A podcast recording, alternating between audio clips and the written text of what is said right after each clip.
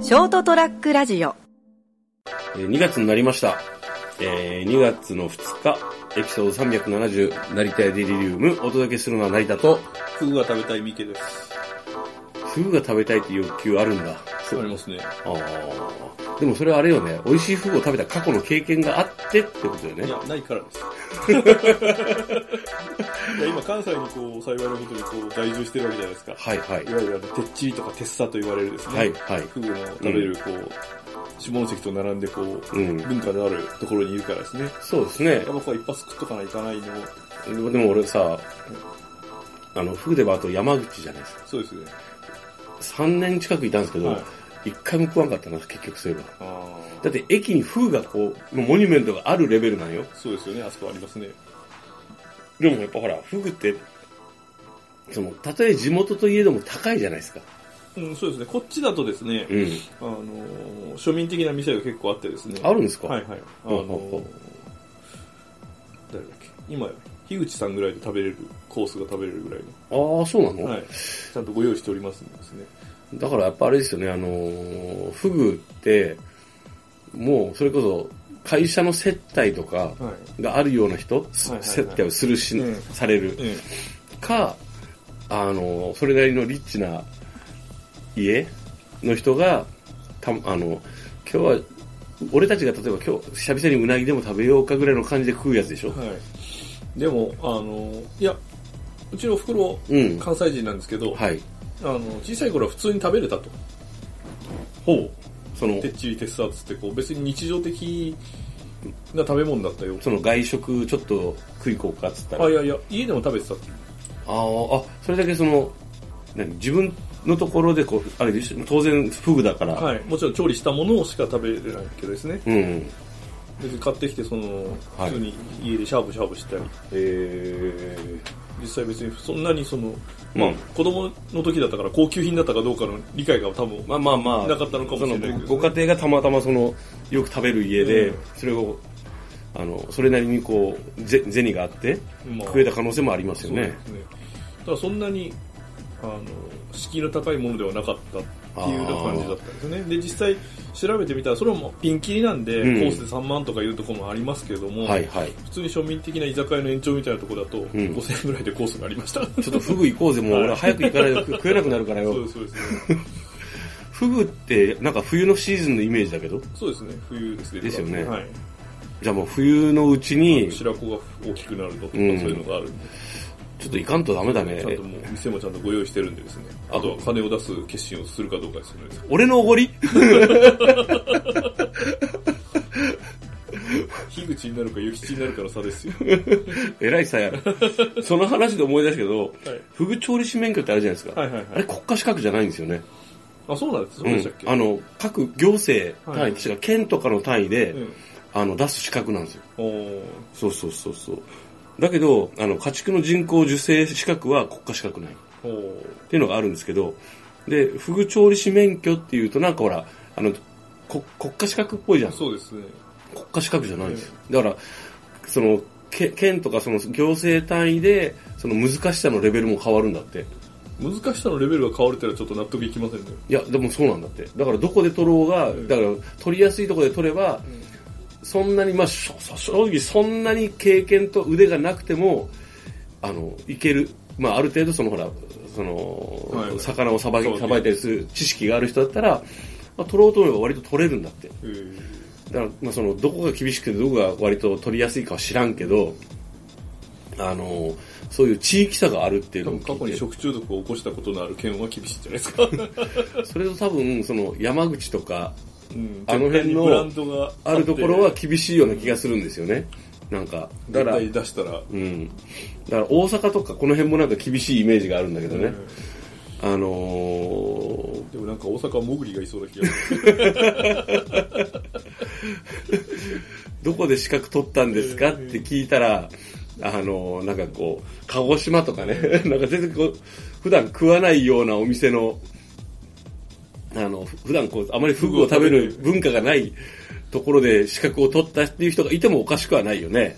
闇ふぐし。闇ふぐし ってだってほらふあのーフグの調理免許って、その結局、毒の管理をしなきゃいけないじゃないですか。そうですね、あの、なんか、その毒を廃棄のうん。ところもあるらしいですよね、その廃棄のやり方とかも。確か毒の、毒はなんかちゃんと保管箱があって、そこに入れて、専用の、その、業業者業者ですが、ねに回収させないと、あの、だってあれ人殺せるじゃん。人殺せるからですうねん。それはなんか聞いたことあるんですよね。でも俺、俺ふと思ったんだけど、昔さ、僕たちがちょっと勤めてたって的なところがあるじゃないですか。はあそこでなんか、あの、普通に渡だるに捨ててたイメージがあるよ。そうだったですかね。うん。で、俺それなんか見たときに、えふ、俺その時知識として、そのフグ毒はなんかその専門の、その、そういうこう、よ容器があって、はいはいそれに入れて、あのーなおかつその専門の業者が回収するっていうのを聞いたことがあったんで、うんえ、大丈夫ここって思った覚えがあるもん。まあまでもあいい。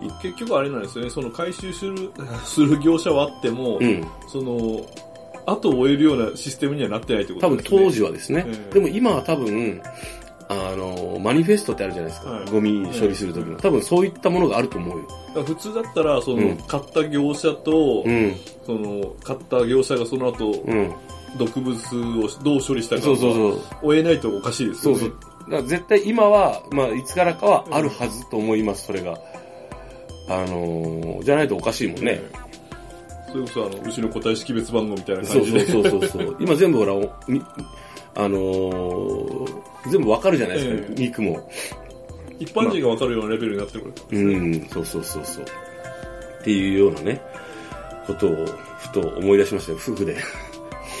えーっとですね。まあもうちょっと尺があるんで、あれなんですけど、とりあえずフグ食いきてえな。フグとカニ食いたかったんだけどな、このシーズン中に。俺はカニの美味しいの食べたことがあるから、カニはそこまでそそられなかったんで。え、俺カニそんなに食ってくな、食ったことないんだよ、 俺。姫路にいる間に行きたかったのはフグとこう、うん。ハモなんですよね。あー、歯も行き損ねだね。はいハモは、ハモのが高いんですよ。あーぶっちゃけその京都で別にハモを食べるとこまで行かなくていいんで。だから、ほら、前一回ちょろっと話したじゃん、なんか、はい淡路がはい。刃物をはいだからそうなんですけど。そこそこの金額はするけど、それでも地元のあの食い物としては、あの割とこう、何こうレベルの高いものが手に入りやすいはずだみたいな話して、ただですね、結局、淡路島に行って食べるのも、姫路で食べるのもあんまり変わらなくて、金額的に。た多分ですね、ええそうすると、淡路島まで行く労力と時間を考えると、姫路でちょっとハモ食いたかったな、シーズン中に。って、もうまるで食えないような言い方をしてるけど、 まだわからないよ。まだわかんないですかまだわかんないよ。うんハモのシーズンで確か10、違います、夏です。夏だっけ、はいあ、そうか、夏だ。で、あの、僕あの、く9月で2年、えっと、ちょうど丸々2年になるんですよ。ってことだからはこ、の3月を乗り切ったら、はい、もうワンシーズン行けるってこといけるかもしれないっていうね。あのー姫路の桜がもう一回見れるかもしれないっていう、まあわかんないですけど、期待はしないんですけどね。はい。まあそうですね、せっかく、まあこちらにね、来た、いいる間にって、なんか貧乏くさい言い方だけど、でも実際そうなんだよね。そうなんですよ。あの、我々が、我々っていうか、企業は違えども一番東の端なんでですね、今。うんここがね所属する企業の。うん。ということはもう、まあ、まあまあそこそこ、こっから、どこに行くかで、そうなんですよ。だいぶ違うもんね。次に移動するのは絶対西なんで。100%西なんで。まあ、大です阪ねからは遠くなっちゃうんですよね。うん。そそうのです。そう物で理的な距離が何十キロ遠くなるかはちょっと差があるかもしれんけど、すはい。 100キロ単位で遠くなるのか、うん4、50キロで済むのかわかんないけど、そうですね。まあ、まだこう、岡山とかね。はい、えただー、日帰りで大阪に行ける距離じゃもうなくなるんで、おそらく。まあそうですね。日帰りで行くにはお金がかかりすぎる距離になってしまうんでですね。えっと、高松あたりだとどうなんだろうね。といや、結構かかりますね。あ結そうな局の島を渡らないといけない。ああ、そっか。じゃあやっぱ今のうちにぜひですね。あの、ローカル、ローカルというか在来線で行けばもうちょっと安くつくかもしれんけど、時間 が。時間が、 距離は節約したいよねっていう。姫路は在来線で行ってもそれなりのスピードで着くんで。そうだね時間的うに。ん。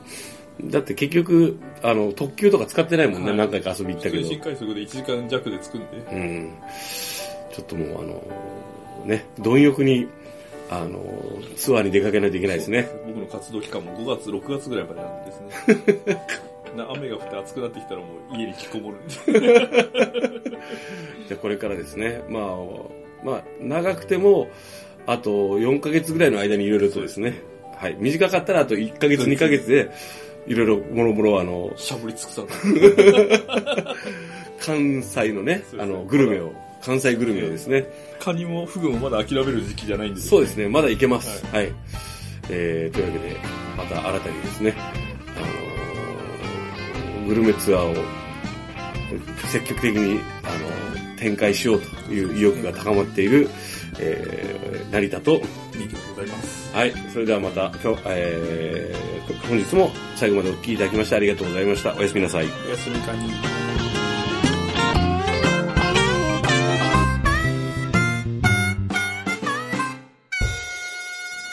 ー ST-radio.com ショートトラックラジオ